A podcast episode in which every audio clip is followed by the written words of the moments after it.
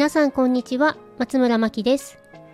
こちらのラジオでは教育オタクの私が日々実験をしながら不安を解消するために集めた子育てのコツや対応法それらを通して私が考えたことなどをお話ししています。毎日の子育ての不安やお悩みが減り少しでも子育てが楽になると嬉しいです。改めましてこんにちは松村真希です。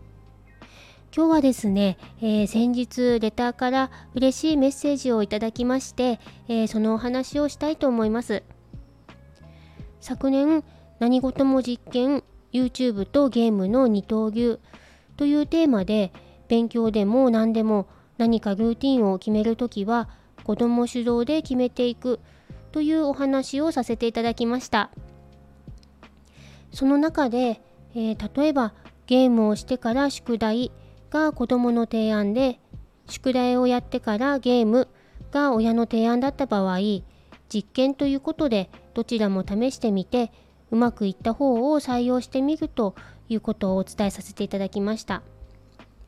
そしたらこの方法を実際に試してくださったママさんからご感想をいただけましたので、えー、ご紹介させていただきます。学校から帰宅後お子さんに今日の宿題をどうするか話をしてみたということです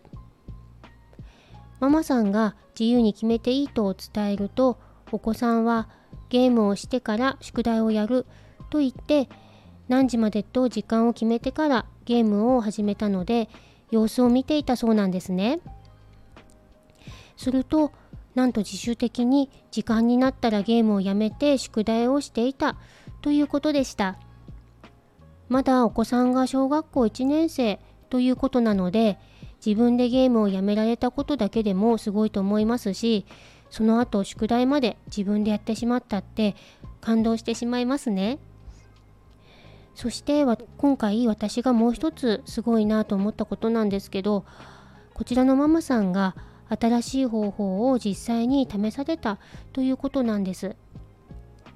実はこの方法なんですが変な癖がついてしまうのではないかと怖くてなかなか試せないというお話も結構いただきます私自身もそうだったんですがそれまでの方法がたとえあまりうまくいっていなくても現状を変えるということに抵抗を感じることが普通なんですね。これは結果がうまくいくと分かっていてもなんです。自分のことならまだしも子供のこととなると怖いと感じるのはなおさらだと思います。なのでこれやってみたいなということがあった時はいきなり決めてしまうのではなくて実験してみよう試してみようというような軽い気持ちで始めてみるといいかと思います。